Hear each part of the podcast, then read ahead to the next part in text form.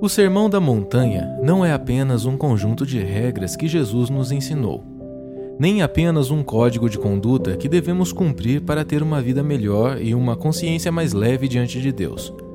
Ele é a síntese da legislação do Reino de Deus, que expressa os deveres dos cidadãos do mundo vindouro. É a cultura do Reino do Messias. Seja bem-vindo à série A Vida no Reino Exposições no Sermão do Monte. Nesta manhã, trataremos da nossa antepenúltima palavra da série A Vida no Reino. Exposições do Sermão do Monte. Fechamos hoje, fecharemos o capítulo 6. Semana que vem, primeira parte do 7. Na outra semana, encerraremos a série com o final do capítulo 7.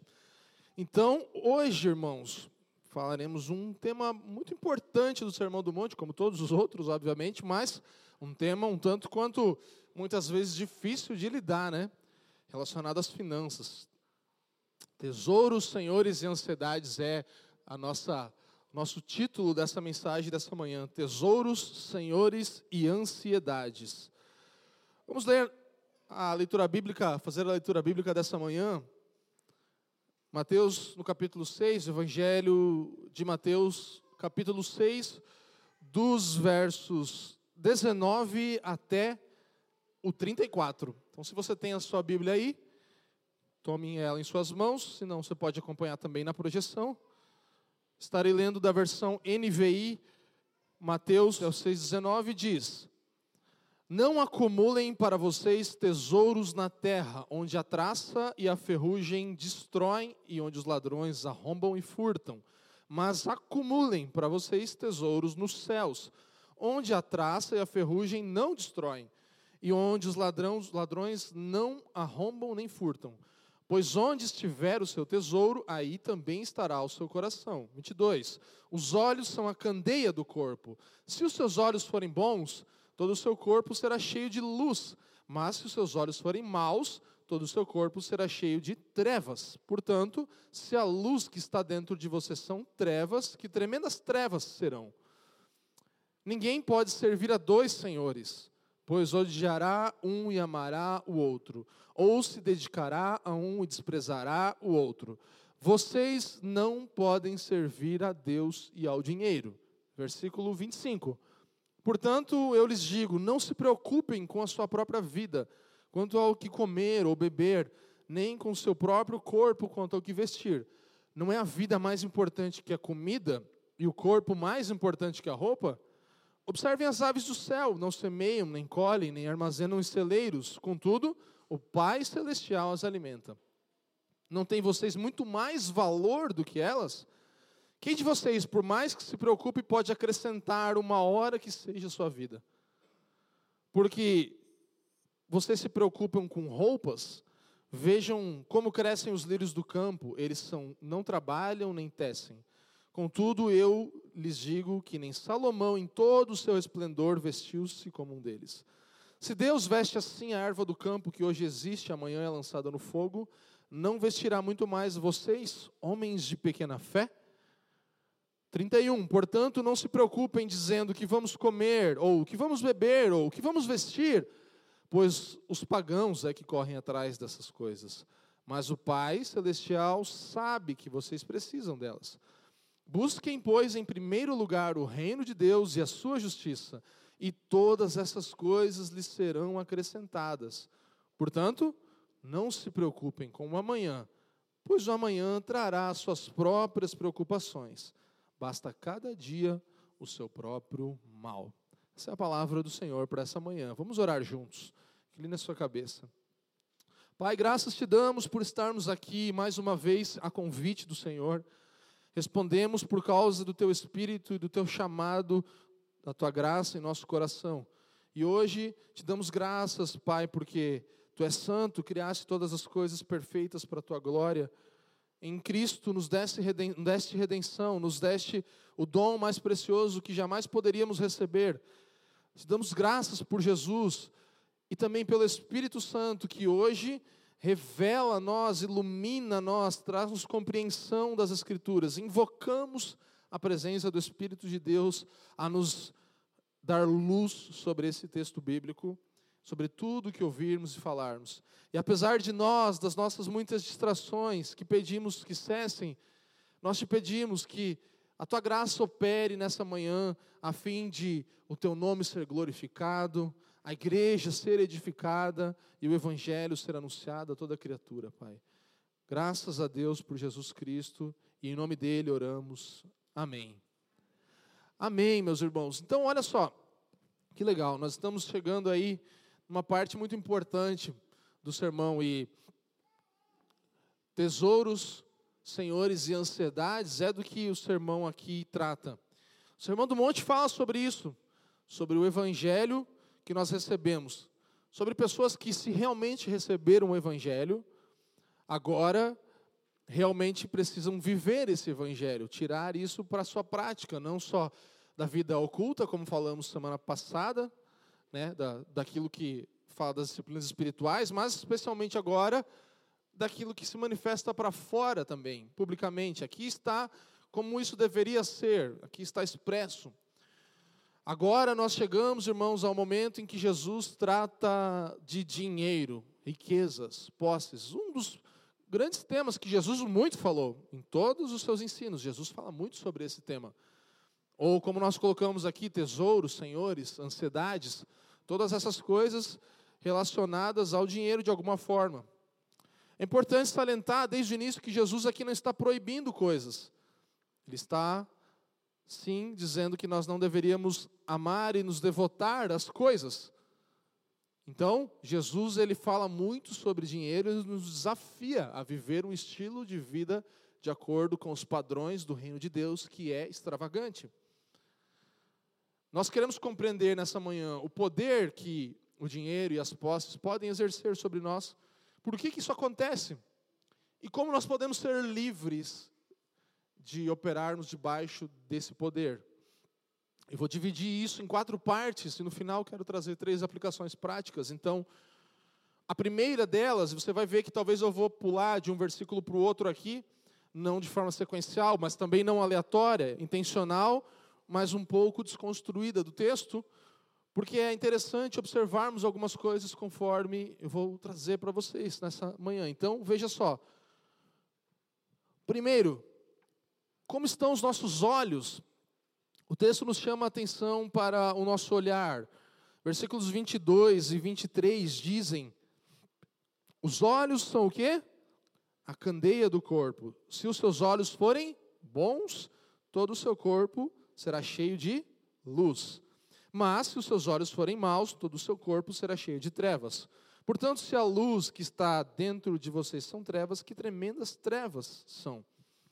Então, aqui um contraste entre olhos bons e olhos maus. Esses paralelos do Sermão do Monte são maravilhosos, são muito legais. A gente vai ver isso, especialmente no final do capítulo 7, o paralelo das duas realidades, em vários exemplos.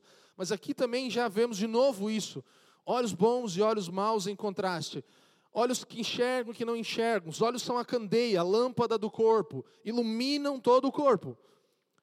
Então, quase tudo que o nosso corpo faz depende da nossa capacidade de ver, não é verdade? Precisamos enxergar para nos mover, para andar.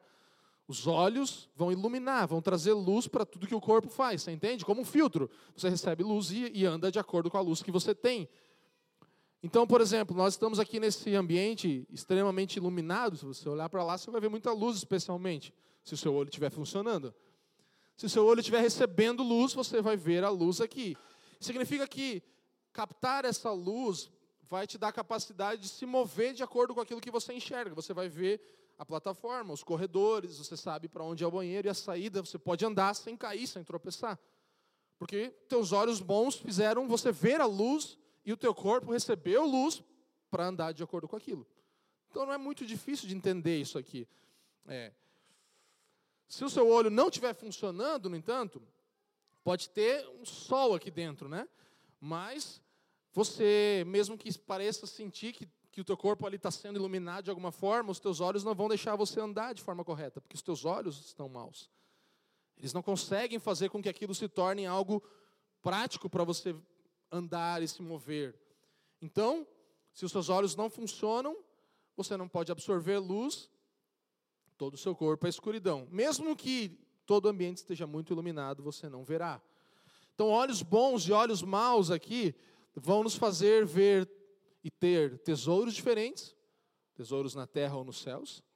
Vamos fazer ter senhores diferentes, a saber, Deus ou o dinheiro. E também vai nos fazer ver anseios diferentes, que são o nosso próprio bem-estar ou os interesses do reino de Deus. Buscar em primeiro o reino de Deus, as outras coisas vêm junto. Então, percebe que olhos bons ou maus vão nos dar perspectiva sobre tesouros, senhores e ansiedades. O tema aqui de fato é dinheiro. Do 19 ao 21 já vai falar sobre isso. Aí agora esses dois textos vão falar um pouco sobre luz, para a gente entender a importância disso. Depois vai continuar falando sobre dinheiro até o final. As ansiedades, a comida, a bebida, tudo isso, nós precisamos de dinheiro para comprar. Então tudo tem a ver com posses, com coisas materiais. Tudo afetado pela nossa relação com o dinheiro. Interessante que Lucas 11, 12, que é o texto paralelo aqui do Evangelho de Lucas, Jesus vai também falar sobre os olhos serem a lâmpada do corpo, e também que nós precisamos ter olhos bons para que haja luz para o nosso corpo, mas lá ele ainda vai continuar falando algo interessante no 12, 15. Ele fala: tenham cuidado e não se deixem dominar por qualquer tipo de avareza ou ganância, porque a vida de uma pessoa não consiste na abundância dos bens que ela tem. É isso que Jesus fala em Lucas. Então ele, ele conecta essa realidade, os nossos olhos serem bons ou maus, com a ganância, com ver o materialismo que muitas vezes nos cega. Irmãos, preste atenção, nós devemos sim prover para a nossa família. Nós devemos sim usufruir das coisas criadas. Que maravilha é usufruir das coisas criadas. Nós, no entanto, não devemos ter uma acumulação egoísta. É disso que o texto trata. Jesus ele está condenando aqui ganância, de acordo com o paralelo de Lucas e também o que ele está falando aqui no Sermão do Monte. Materialismo. O que é materialismo? Materialismo é um desejo, uma dependência desordenada de dinheiro e coisas materiais. Isso é materialismo, uma dependência desordenada de dinheiro e coisas materiais. E o materialismo, ele tem um efeito interessante de cegar a gente cegar a gente espiritualmente, distorcer a maneira que eu e você enxergamos o mundo e as pessoas ao nosso redor. Isso, o materialismo faz isso conosco. Exerce um poder sobre a maneira como eu e você enxergamos tudo ao nosso redor. Veja, preste atenção, o materialismo, inclusive, ele nos cega a ponto de não vermos que somos materialistas. Esse é o ponto que o materialismo nos cega. Por exemplo, não temos consciência desse pecado muitas vezes. Se eu falar para você sobre inveja, gula, preguiça, mentira, ira, todas essas coisas, você vai facilmente se identificar e falar: ah, Eu sei o que é preguiça. Amém? Eu sei quando eu sou preguiçoso, eu sei quando eu me iro, eu sei quando eu sou invejoso, eu sei. Essas coisas nós sabemos, são pecados que você vê e reconhece em si. Mas ninguém quase se identifica com ganância. Eu sou ganancioso. Não. Quem aqui é materialista? Ah, não. Eu conheço uns materialistas, mas eu. Ninguém jamais confessou esse pecado. É, é comum para pastores e é comum, pode ser comum na vida da igreja, o confessar de pecados uns aos outros. E muitas pessoas já vieram confessar pecados para mim e os mais variados. Mas eu não lembro de ninguém nunca ter vindo falar um dia para mim, pastor, eu sou materialista, eu sou meio ganancioso, eu, eu tenho demais, eu gasto só para mim. Não lembro. Não sei, talvez outros pastores poderiam falar, mas é muito difícil. Eu não lembro. Você percebe que se você está em adultério, você sabe. Se você é um mentiroso, você sabe. Se estiver roubando, você sabe. Você não vai falar, oh, apareceu na minha mão. Ah, roubei lá do vizinho, né? Ninguém é pego de surpresa, tipo assim, nossa, não é a minha esposa, né? Ninguém, irmãos, mas assim, Jesus aqui, ele não vai falar, tipo, tenham cuidado com o adultério, tenham cuidado com a mentira, porque ele, ele já dá ordens diretas. Não adulterarás, não matarás. Não. Isso são coisas diretas. Mas é interessante que ele fala, tenham cuidado com a ganância. Aqui no contexto ele fala, atente-se, tenha atenção, porque isso pode te cegar espiritualmente. Isso pode fazer com que você não enxergue como você vê o mundo. Se os teus olhos forem maus, todo o teu proceder vai ser trevas. Parece que Jesus está destacando aqui a ganância, junto com o que nós vemos em Lucas. Por exemplo, você escolhe um trabalho, você não, vai, não escolhe o trabalho às vezes porque, ah, eu gosto de fazer isso, porque o que a gente gosta geralmente não dá dinheiro para a gente, ou, né, é, não, que tal, eu vou mudar, vai ser uma, tem uma missão no meu trabalho. Às vezes a gente faz isso, mas geralmente no final das contas você vai falar, esse trabalho paga mais, então trabalharei com isto neste, neste emprego. Vou trocar de emprego, porque me ofereceram 10% a mais. Ah, mas aqui está acontecendo tanta coisa legal. Não, não, não, mas eu vou ganhar mais. E aí, beleza, isso pode durar um tempo. Você vai naquela adrenalina, naquela uau. Chega uma hora que você. Aquilo acaba, que tudo tem seu fim, e aí você fala: como que eu fui parar aqui mesmo? Por que eu escolhi esse emprego? Porque você estava mal dos olhos. Como que você conduz o seu trabalho, a, a ética do seu trabalho, os valores onde você está, você avalia, você olha o que a sua empresa faz, qual é o fim das coisas ali, o que, que isso gera, ou você prefere nem querer saber, você fala tipo, não, faço aqui o meu, daqui para cima eu não quero nem saber, porque senão vou, minha consciência vai fritar, né? Sabe? Nós preferimos nem saber, porque os nossos olhos estão escurecidos muitas vezes. Você parou já para pensar como você conduz a tua vida? Como que você gasta o seu dinheiro?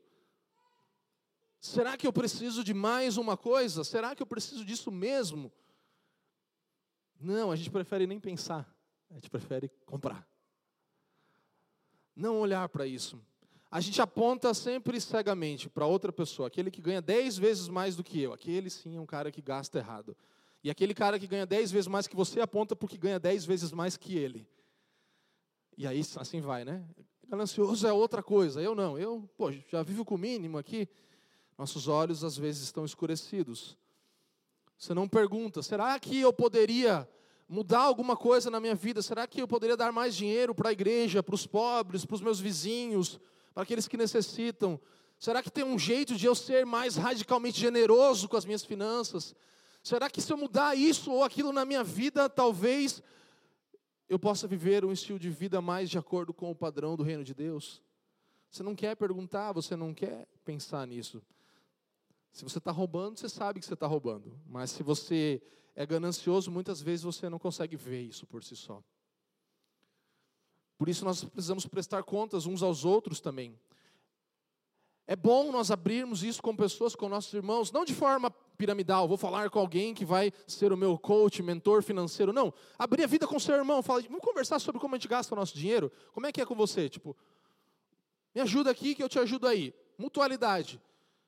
Falar sobre essas coisas. A gente prefere não falar, a gente, cada um, não, dinheiro é complicado, né? Cada um vive no seu, por quê? Porque a gente tem o dinheiro como nosso Deus ainda o Senhor das nossas vidas. Mas eu sei, a gente prefere não pensar nisso. Eu também, eu sei, eu também não quero, né? Nem com os outros, nem comigo mesmo, né? Às vezes a gente não quer nem falar com a gente, só quero pegar aquele meu salário e poder gastar. Afinal, deu trabalho. Aquela, aquela entrada lá que eu já tinha planejado, não quero. Não, não vem com esse negócio que eu tenho que pensar, daí eu vou ter que tirar uma parte para isso, para aquilo, para dar para alguém. Não, quero entrar e sair. Isso mostra o estado dos nossos olhos, irmãos. O dinheiro, ele infelizmente tem o poder de impedir que eu e você façamos perguntas sobre como gastamos o nosso dinheiro. Esse é o poder do senhorio, da ganância e do dinheiro sobre nós. Nos impedir de fazer perguntas e de questionar de onde vem a nossa renda e como nós gastamos ela. Esse é o poder da ganância, fazer com que nós não perguntemos, não pensemos, fazer com que nós digamos, não é sobre mim. Irmão, olhe para tudo que você tem, como você vive. Você vive melhor do que a maioria dos seres humanos na Terra. Eu e você vivemos, sabe que 70% das riquezas está nas, do mundo está nas mãos de 5 a 10% das pessoas? E nós estamos entre os mais privilegiados, por mais que não, nem todos talvez sejamos milionários, mas nós estamos em um estado de vida que a maioria das pessoas desejaria viver. Nós temos tudo o que precisamos e ainda muito mais. Imagina se nós vivêssemos um pouco menos para nós mesmos, o que poderíamos fazer com o nosso dinheiro? Se deixássemos de viver um pouquinho mais para nós. Mas não. Você quer o iPhone 15. Você quer um tênis novo. Mais uma calça que nem cabe no seu guarda-roupa. Você tem que trocar de carro, afinal o seu já tem três anos de uso, 15 mil quilômetros rodados. Tem mais uma reforma para fazer na sua casa. Faz seis meses que você pintou, um ano já, dois. Tem que mudar a cor, não dá? Sabe? Olha só como a gente cria um monte de coisas. Preciso, sei lá, pintar o meu cabelo de novo, né? As irmãs, isso. Hoje já é os irmãos também, né? Pintam o cabelo, então. E ainda nós achamos que não somos gananciosos, que não vivemos demais para nós mesmos. Isso mostra o poder da ganância, o poder do dinheiro. Sabe? Algo está muito, muito desregulado na nossa vida. Se você estiver aqui hoje e disser isso, esse não é meu problema, então nós temos um péssimo sinal. Cuidado com esse pecado, ele escurece os olhos, irmãos. Versículo 21. Primeira coisa, então, nossos olhos, bons ou maus. Onde está o nosso coração? Versículo 21 diz: Pois, diga, leia comigo, onde estiver o seu tesouro, aí estará, também estará o seu coração. Então, o coração, irmãos, é o núcleo do ser, envolve emoções, razão, vontades de uma pessoa. Como nós gastamos o nosso dinheiro, revela onde que o nosso coração descansa, em última instância. Para muitos de nós, o dinheiro é uma forma de obter sentido, significado. Uma das razões pelas quais nós gastamos tanto dinheiro. Uma das razões pelas quais nós gastamos tanto conosco mesmos. Uma das razões pelas quais nós não distribuímos as riquezas como deveríamos, ou o nosso dinheiro. É porque o dinheiro nos dá sentido, significado. Por exemplo, Viver em um determinado lugar, em um determinado bairro, uma casa, um apartamento, te dá significado, te dá sentido. Comer em um determinado restaurante, você fala, cara, agora estou valorizado. Consegui comer lá. Te dá um valor, você fala, pô, vi aquela pessoa comer, vamos lá comer naquele lugar, dá aquele senso de, sabe? Olha só como isso acontece conviver com uma determinada classe social, X ou Y pessoas. Ah, tal pessoa, estive com ela, me segue no Instagram, te dá valor. Uau! Irmãos, vestir uma marca específica, ter tal, tal coisa que você gosta, te dá valor, te dá senso de valor, a gente não pode negar isso. Tudo isso nos faz sentir importantes, superiores nos dão significado. É lá que está o nosso coração, muitas vezes. A gente se sente mais por causa disso. Nós amamos essas coisas, irmãos, precisamos reconhecer. Nós fingimos que só gostamos, mas na verdade nós amamos. Elas nos comovem profundamente, essa é a verdade. E versículo 24 vai nos dizer: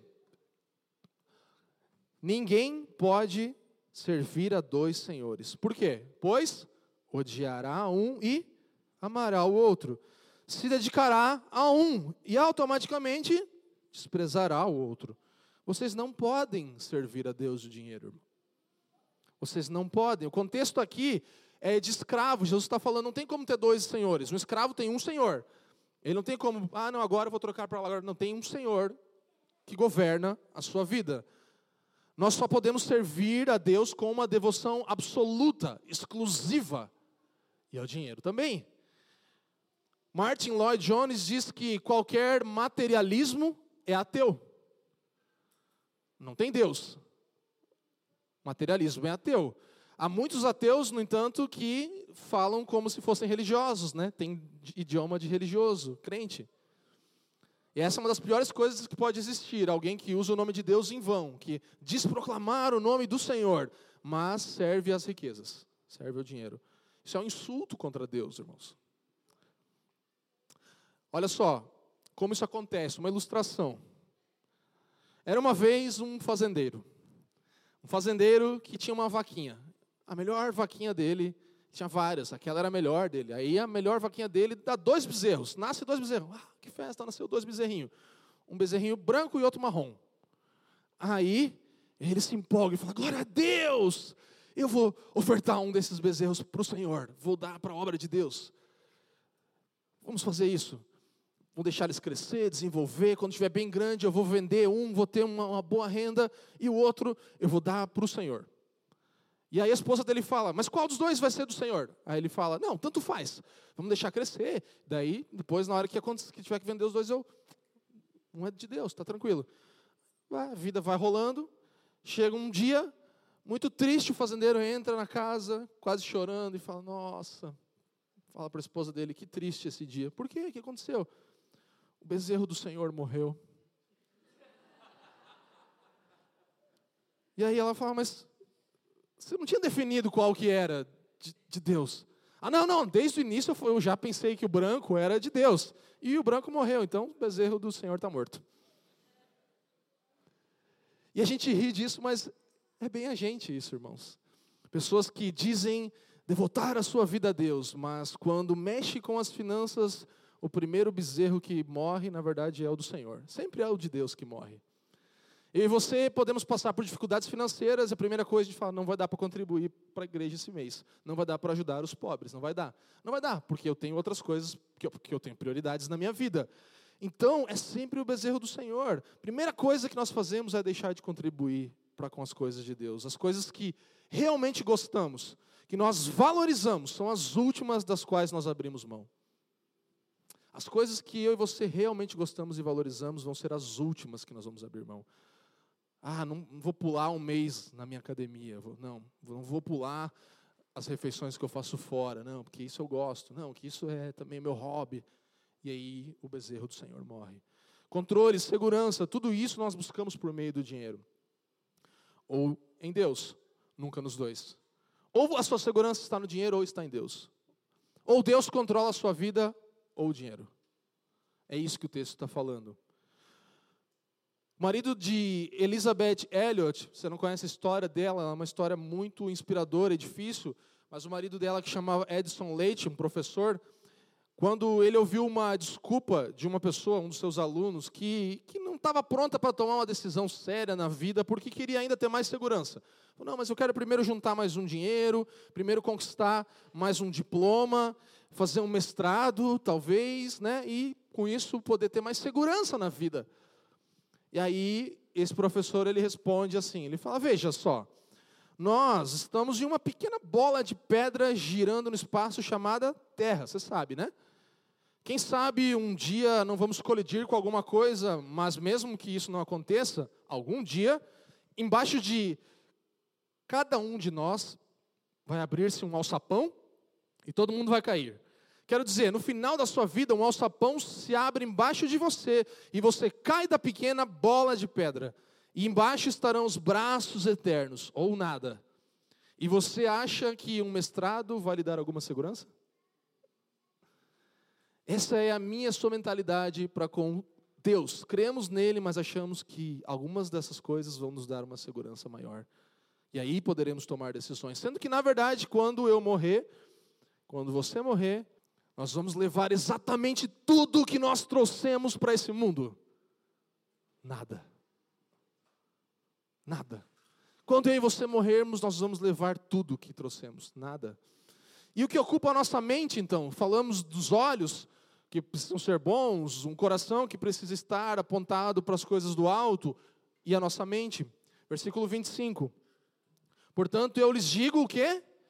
Não se preocupem com sua própria vida quanto ao que comer ou beber, nem com seu próprio corpo quanto ao que vestir. Não é a vida mais importante que a comida e o corpo mais importante que a roupa? Aqui, Jesus parte do pressuposto que você já tomou a sua escolha, e a escolha foi certa, do versículo anterior. Você escolheu Deus como Senhor da sua vida. Se Deus é o Senhor da sua vida, ele falava a cristãos que supostamente seriam governados por Deus. Ele fala, portanto, não há o que temer, não se preocupem, Deus é o Senhor da sua vida. Não gastem tempo com isso, você fez a escolha certa. Por isso, portanto, não se preocupe, não há razão para isso, Jesus diz. A nossa escolha, irmãos, em relação a qual Senhor nós vamos servir, vai afetar a nossa atitude em relação a ambos os senhores. Quando você escolher um Senhor, isso vai afetar a tua relação com o outro. Se você escolhe dinheiro, você aborrece Deus. Se você escolhe Deus, você automaticamente fala dinheiro, você não governa mais a minha vida. Então, aqui nós percebemos que a nossa escolha vai fazer que a nossa atitude mude.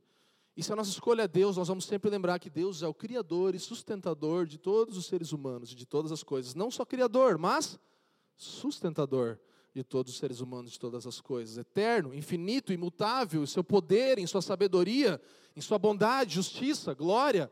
Nada acontece exceto por meio dele e por sua vontade. Ele cuida de nós, ele é o nosso Pai. Versículo 26 continua dizendo: Observem as aves do céu, não semeiam nem colhem, nem armazenam em celeiros, contudo o Pai Celestial, ou vosso Pai que está nos céus, algumas versões, versões vai dizer, lembra disso? Onde que está isso? As alimenta. Não tem vocês muito mais valor do que elas? Irmãos, o ponto aqui não é a ociosidade, não é ficar parado e esperar o Pix cair. Não. Nós trabalhamos. O ponto aqui é a necessidade de não precisar se preocupar com o futuro. O nosso Pai que está nos céus, lembra? Pai nosso que estás nos céus. É a Ele que nós nos referenciamos em oração e é nele que confiamos para cuidar da nossa vida. A preocupação ansiosa não muda nada. Você não pode adicionar um minuto na sua vida, o texto diz. E mostra falta de confiança no conhecimento de quem Deus é no cuidado que Deus tem sobre a minha sua vida. Ele está aqui ressignificando a nossa compreensão de valor, do que nós valorizamos e de quanto valor nós temos para Deus. Não valem vocês muito mais do que as aves dos céus? Não valem vocês muito mais? Irmãos, nós somos o tesouro de Deus. Você é o tesouro de Deus. João 3,16 diz que Deus amou o mundo de tal maneira que deu. Não foi de tal maneira que ele falou que nos ama. Deus amou o mundo de tal maneira que falou: Te amo. Deu o seu filho, como não daria todas as outras coisas para mim e para você. Deus amou o mundo de tal modo que deu. Versículos 27 a 29 continuam dizendo: quem de vocês, por mais que se preocupe, pode acrescentar uma hora que seja a sua vida? Porque vocês se preocupam, por que vocês se preocupam com roupas? Vejam como crescem os lírios do campo, eles não trabalham nem tecem. Contudo, eu lhes digo que nem Salomão, em todo o seu resplendor, vestiu-se como um deles. Deus faz aqui um paralelo, Jesus faz aqui uma, uma construção do maior para o menor, essas coisas maiores. Ele já deu seu filho, né? E agora também ele fala, deu cuida do corpo, cuida da vida, por que não cuidaria das coisas pequenas, como roupas, comida e bebida? É lógico. Preocupação, irmãos, é incompatível com a fé cristã, com alguém que conhece o Deus que deu o seu filho, que deu o corpo e que deu vida para nós. Se você conhece, sabe disso com certeza, preocupação é incompatível com isso. Versículos 30 a 31 dizem: se Deus veste assim a erva do campo que hoje existe amanhã é lançada no fogo, não vestirá muito mais a vocês? E aqui um elogio para nós. O que, que ele diz? Homens de pequena fé. Portanto, não se preocupem dizendo o que vamos comer, o que vamos beber, o que vamos vestir. Não se preocupem. Ele não está falando aqui da ausência de fé. Ah, você não tem fé. Não, você tem pequena fé, deficiência de fé. Nós cremos em Deus, sabemos quem Ele é, mas é deficiente a nossa fé. Confiança, dependência pessoal de Deus, saber quem Deus é, irmãos, nos falta. O Evangelho precisa ser aplicado a todas as áreas da minha e da sua vida. Se nós cremos no Cristo que se entregou e morreu por nós, isso precisa ser aplicado em todas as coisas, como nós vivemos a nossa vida. Ter fé pequena significa ser dirigido, dominado e controlado por circunstâncias externas, ao invés de andar num padrão acima das circunstâncias, que é o que aqueles que são chamados a viver pela fé fazem. É deixar de crer na veracidade, na certeza do que esse livro sagrado diz. A gente para de acreditar no que a Bíblia diz quando nos tornamos homens de pequena fé. Versículo 32, ele diz: Pois os pagãos é que correm atrás dessas coisas, mas o vosso Pai que está nos céus, mais uma vez a referência ao Pai Nosso, sabe que vocês precisam delas. Aquele a quem nós fomos ensinados por Jesus há pouco a orar, agora é relembrado por Ele. O vosso Pai que está nos céus, aquele que vocês falaram agora há pouco, Pai nosso que estás nos céus. A oração, irmãos, ela não serve para informar Deus. Fala, Deus, esqueci de mandar a lista para você das coisas que eu preciso hoje. Tá aí. Isso, isso, aquilo, não é assim que funciona com Deus. Deus, ele conhece todas as suas e as minhas necessidades. Então a nossa oração expressa confiança na sua provisão. Nós lembramos todos os dias: Pai nosso que estás no céu, tu és o nosso Pai que está nos céus e tu sabes de tudo que nós precisamos. Não é para relembrar Deus das coisas, irmãos. O texto diz: Ele sabe de tudo que necessitais. A pergunta é: Você sabe que Ele sabe de tudo que você precisa? Ou você esqueceu que Ele sabe de tudo que você precisa? Ele sabe de tudo que vocês precisam. Nós precisamos ter consciência, irmãos, daquilo que nós somos na realidade, na qualidade de filhos de Deus. Assim nós vamos enfrentar a vida com uma outra atitude, diferenciada. Versículo 33, famoso, né? Leia junto comigo, vamos todos juntos ler o 33.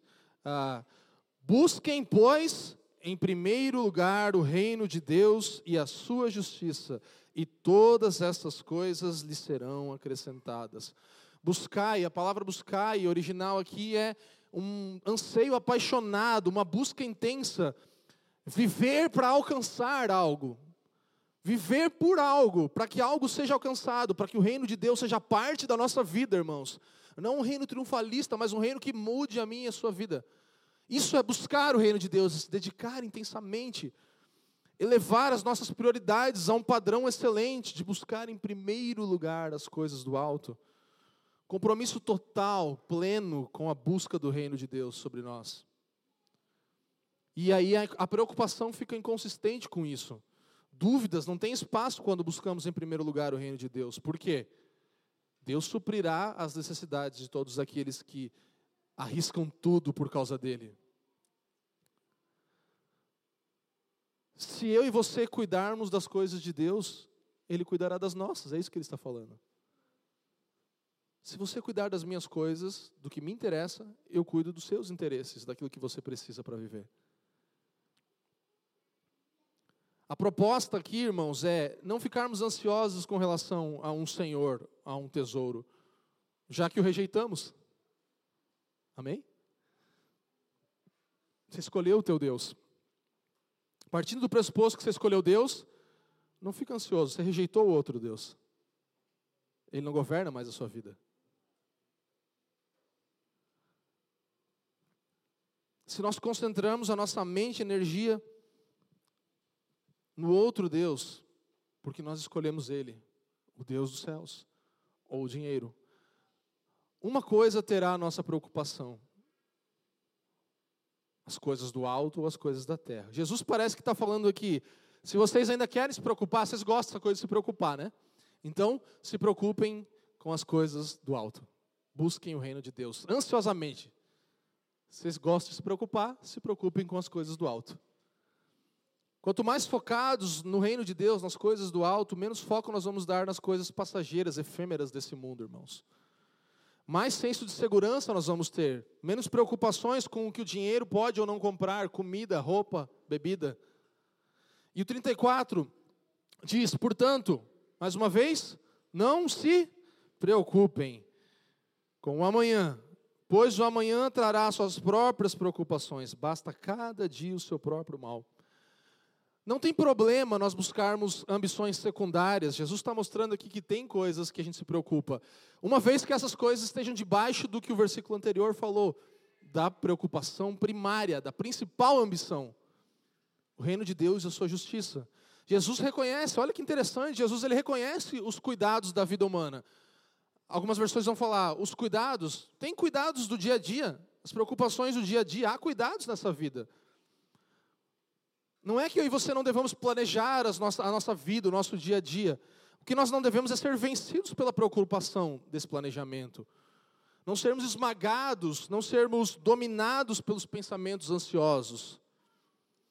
Mas, ao mesmo tempo que sabemos que Deus está cuidando e sabe das nossas necessidades, nós temos essa tendência de querer antecipar Deus.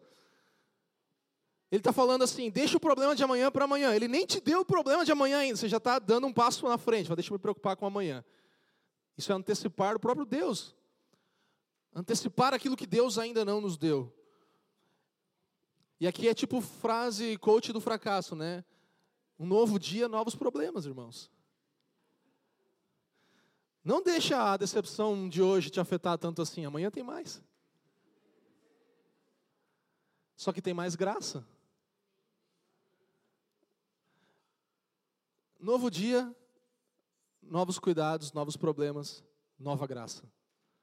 Esse é o padrão do reino de Deus. A cada dia novos problemas e nova graça. Então, como que nós podemos ser generosos radicalmente? Como que nós podemos não nos preocupar mais com o dinheiro, né? Como que nós podemos não ser controlados pelo dinheiro, dominados, sermos escravos do dinheiro? E eu quero trazer aqui o último, último ponto. Falamos sobre os olhos, sobre o nosso coração, sobre a nossa mente estar descansada. Então, quais são os valores? Há uma ressignificância dos valores no reino de Deus. Não ajunteis para vós outros, 19, lá no início, primeiro versículo diz: Não acumulem para vocês tesouros na terra, onde a traça e a ferrugem destroem e onde os ladrões arrombam e furtam. Mas acumulem para vocês tesouros nos céus, onde a traça e a ferrugem não destrói e onde os ladrões não roubam e nem furtam. Traça e ferrugem, mais uma vez, uma ideia do materialismo aqui. Coisas sujeitas à deteriorização, à perda. Recompensa terrena versus recompensa futura nos céus. Jesus aqui dá uma dupla exortação. Ele fala: não isso, não as coisas da terra. Sim isso, sim as coisas dos céus. Exortação positiva e negativa. Não valorize os tesouros terrenos, mas valorize os tesouros celestiais. Irmãos, nós temos que fazer escolhas na nossa vida. Você tem escolhas a fazer. Todos no centro das nossas almas tem algo que nós valorizamos. Você e eu valorizamos alguma coisa. O que significa um tesouro? Significa olhar para algo e aquilo fazer brilhar os teus olhos, né? Teu coração se enche daquela beleza, do valor daquilo. Valorizar algo é dizer que se eu tenho isso, tudo vale a pena, como Tim Keller muito fala sobre idolatria. Isso é um grande tesouro para você. Aquilo que você fala, isso, tendo isso, minha vida faz sentido. Eu tenho valor se eu tiver tal coisa. Isso pode ser para cada um aqui alguma coisa, pode ser dinheiro, pode ser carreira, pode ser status, pode ser um romance perfeito, pode ser uma família perfeita. Você está tá olhando para isso, o seu tesouro, e você diz: se eu pudesse ter isso, o dia que eu tiver isso, aí a minha vida vai fazer sentido, aí eu vou fazer sentido, vai valer a pena. Todos aqui têm algo que dizem isso. Se eu tivesse isso, então eu teria valor. Pelo que você está vivendo, a coisa pela qual você está vivendo, o que, você acorda de manhã e toma os teus pensamentos? O que, que você dorme à noite antes de dormir, isso toma os teus pensamentos? Isso é um bom sinal daquilo que governa a sua vida. Uma ilustração aqui. Quem é fã de ler Senhor dos Anéis, né? Ou assistir os filmes. Lembra? O Senhor dos Anéis basicamente é uma história sobre um anel especial ali, né? Essa isso quase todo mundo sabe. Um anel muito bonito. Quem possui aquele anel chama ele de My Precious, né? O precioso. É o precioso anel que os Smiggle tanto carrega para cá e para lá. E todos aqueles que têm contato com aquele anel de alguma forma ficam sob o poder daquele anel, impressionados por aquilo. Meu precioso. É isso que Jesus está dizendo aqui. No centro da minha e da sua vida tem alguma coisa preciosa que você olhou e disse: Isso é precioso para mim. Isso é o que, se eu tiver, tudo vale a pena. Isso é o que, se eu não tiver, eu não tenho valor. Você tem algo, e seja lá o que for, você está sendo escravizado por isso. Qualquer coisa que seja vendida como um tesouro para você. E uma vez, irmãos, que você valoriza algo, que eu valorizo algo, que a nossa alma valoriza algo, nós vamos pagar qualquer preço por isso. É isso que a história do Senhor dos Anéis e a Bíblia aqui nos mostra. Qualquer coisa é possível porque nós sabemos que aquela única coisa que queremos vale muito a pena. é a coisa pela qual você morreria, não só viveria, ou talvez morrerá. A Bíblia diz que todo tesouro tem esse preço, né? Nós precisamos morrer para comprar. Jesus, na verdade, pelo contrário, é o único tesouro que morreu para comprar você. Jesus é o tesouro que morreu para comprar você. Isso é o Evangelho, irmãos. Qualquer coisa que você fizer daquilo seu valor supremo, vai uma hora falar para você: morra por mim, deixe tudo por mim. Mas se você fizer de Jesus o seu valor supremo, ele já disse: Eu morri por você. Eu me entreguei por você. Isso é o Evangelho, é a grande notícia que nos faz estar aqui hoje, meus irmãos. Como que você faz de Jesus então o seu tesouro, se ele fez de você o tesouro dele? Que é isso que ele está falando aqui, nada menos do que o padrão do Evangelho. Eu fiz de vocês meu tesouro, façam de mim o seu tesouro. Somente se nós fizermos dele o nosso tesouro, somente se nós formos ter ele como nosso tesouro celestial, somente se valorizarmos Cristo acima de tudo, nós realmente vamos estar livres do dinheiro como nosso Deus. Como que você pode fazer para ter Jesus como seu valor supremo? Como que isso acontece? Pense no que Jesus fez com o seu tesouro. E você tem uma lição a aprender. Ele tinha o maior tesouro, certo? Amém? Ele era o Senhor de tudo, ele governava, ele tinha um lugar com o Pai, ele era o filho único do Pai. Ele tinha segurança total, ele tinha um status único. Ele era o filho de Deus, o filho de Deus, único. Mas quando ele vem para a terra, o que acontece com ele lá na cruz? Ele está despido, totalmente pelado, não tem mais nada. Quando ele foi despojado de todos os pertences dele, de todas as posses dele, isso, na verdade, ele não tinha muita coisa, mas ele foi despojado de tudo que ele tinha. Isso era só um eco daquilo que ele foi despojado espiritualmente, do seu grande tesouro, do qual abriu mão para que nós fôssemos comprados por ele, irmãos. Ele foi despojado, ele perdeu o seu tesouro para comprar um outro tesouro. Por isso a gente precisa olhar para esses textos e falar, Jesus, imagina ele quase gritando, gente, vocês têm muito mais valor do que uma ave, do que um passarinho, do que uma coisa, uma folha que vai jogar no, no fogo para queimar daqui a pouco. Vocês não conseguem ver o quanto eu abri mão do meu tesouro para que vocês fossem o meu tesouro, e agora como vocês fazem de mim o seu tesouro? Abrindo mão do tesouro de vocês. Não deixe o dinheiro governar a sua vida. Ele perdeu o seu tesouro porque ele morreu por alguma coisa, irmãos. Você só morre por aquilo que é o seu my precious. O meu precioso, é por isso que nós entregamos a nossa vida. Jesus Cristo deve ter olhado para nós, né, e visto alguma coisa em nós a ponto de ele falar: se eu tiver eles até ir para o inferno, vale a pena. E é o que ele faz. Irmãos, Isaías 53 vai dizer profeticamente, falando do futuro, que quando ele viu o resultado do seu sofrimento, ele ficou satisfeito. Ele vê o fruto do seu penoso trabalho e se alegra. Ele fala: valeu a pena ter morrido e ter conquistado um tesouro. Ele vê a gente e fala: é isso que eu queria. Valeu a pena essa troca de tesouros. 1 Pedro 2,9 diz que nós somos o que? Raça eleita, irmãos. Ele está falando dos cristãos. Vocês são uma nação santa, um sacerdócio real, são propriedade exclusiva, adquirida por Deus. Ele nos fez tesouro. Você é tesouro dele. Ele te valoriza, se preocupa com você, ele sabe as coisas que você precisa no dia a dia. Isso, irmãos, e só isso, só essa verdade dentro da nossa vida vai poder nos libertar do dinheiro como nosso Senhor. Isso vai te libertar de tudo, irmão. Na prática, eu quero fechar com três pontos rapidamente, para que a gente possa sair com clareza em relação a isso. Falamos sobre nossos olhos precisam ser bons, nosso coração no lugar correto, nossa mente descansando no Senhor e os nossos valores renovados. Não só o que você valoriza, mas o valor, a consciência do valor que você tem para Deus. Então, como saber que o dinheiro não tem mais poder sobre mim? Como que eu posso saber isso? Que o dinheiro não me governa mais. Eu vou trazer três pontos, três indicadores disso aqui. A primeira coisa é nas nossas relações. Irmãos, como que você relaciona com os mais ricos e mais pobres? Como que você reage às pessoas ricas primeiro, por exemplo?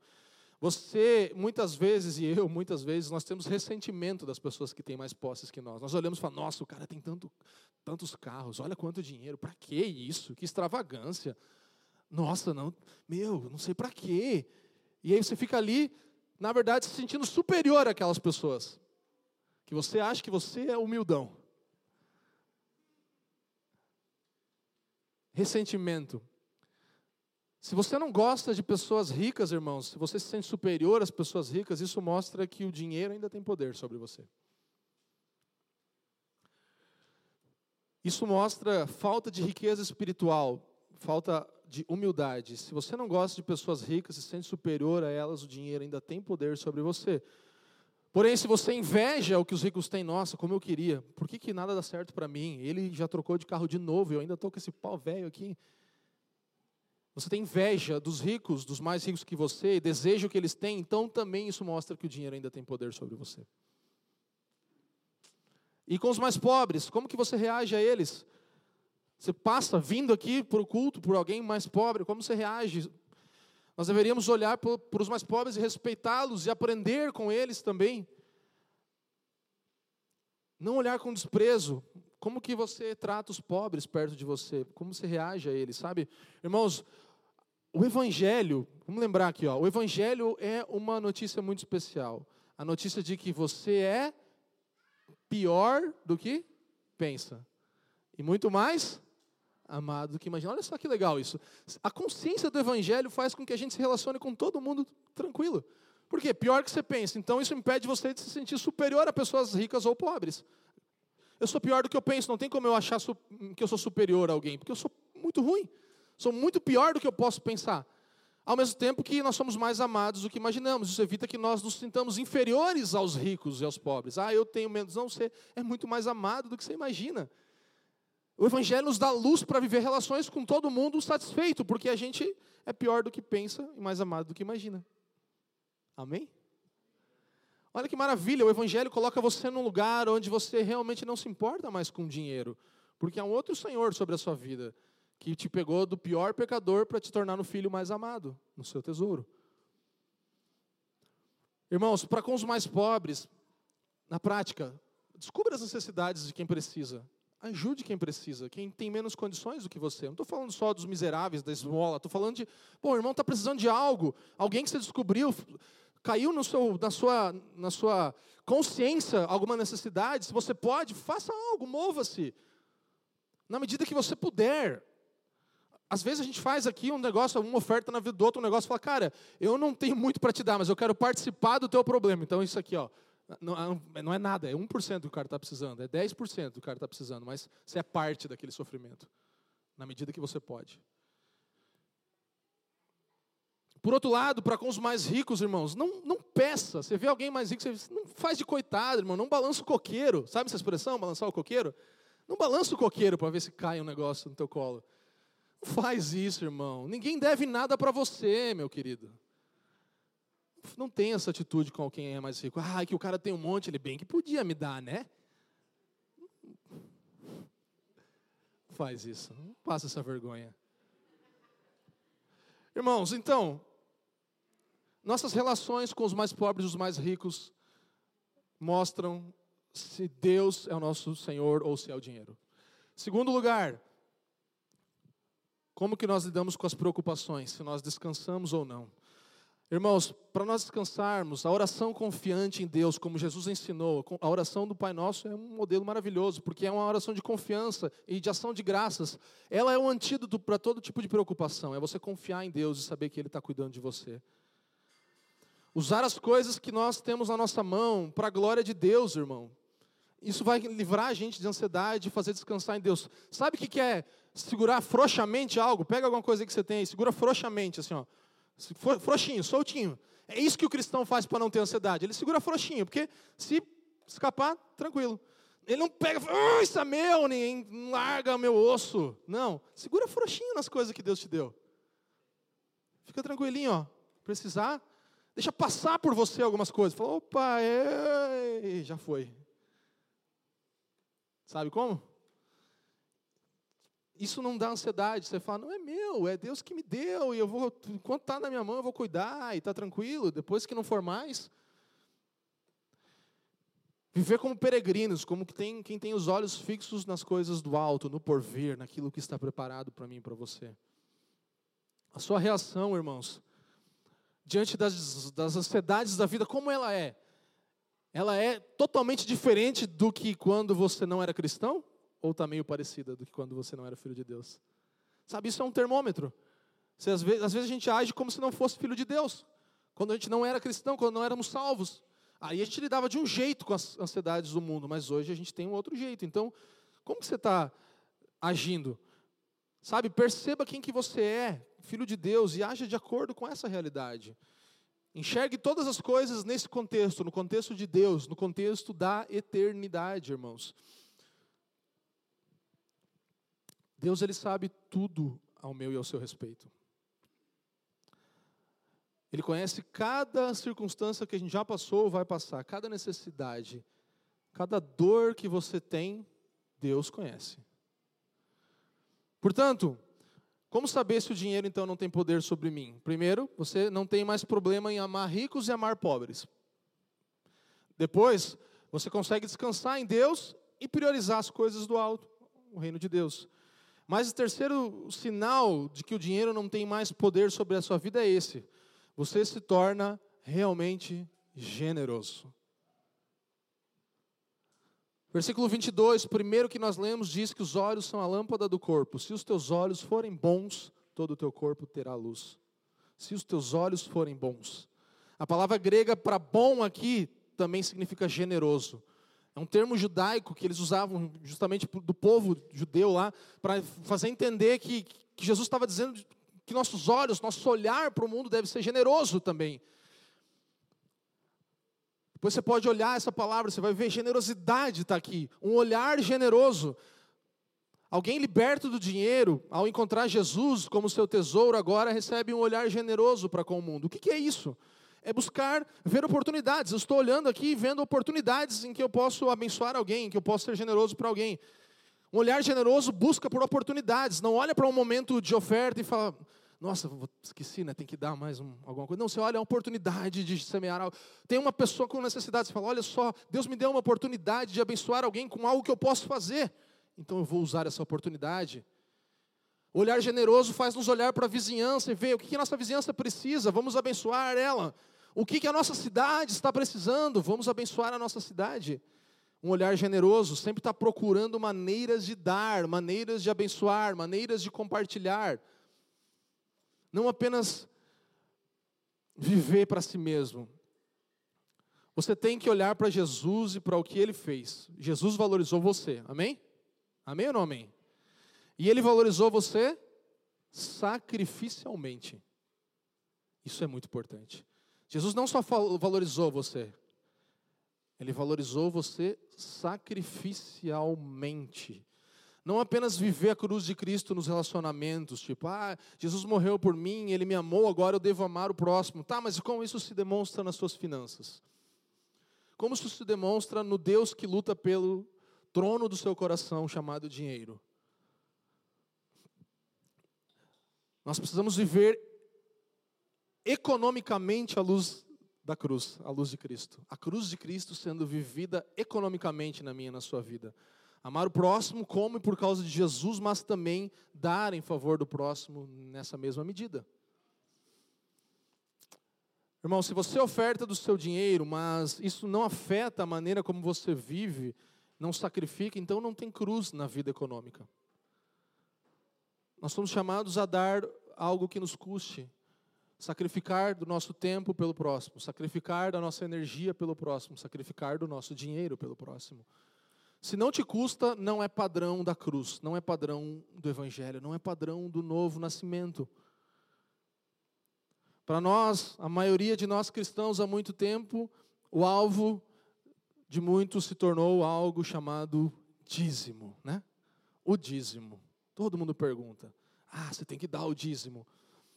Tim Keller ele, ele fala que essa é uma boa maneira, né, o dízimo, de ver se o evangelho realmente está funcionando na nossa vida e no nosso coração. Como que é?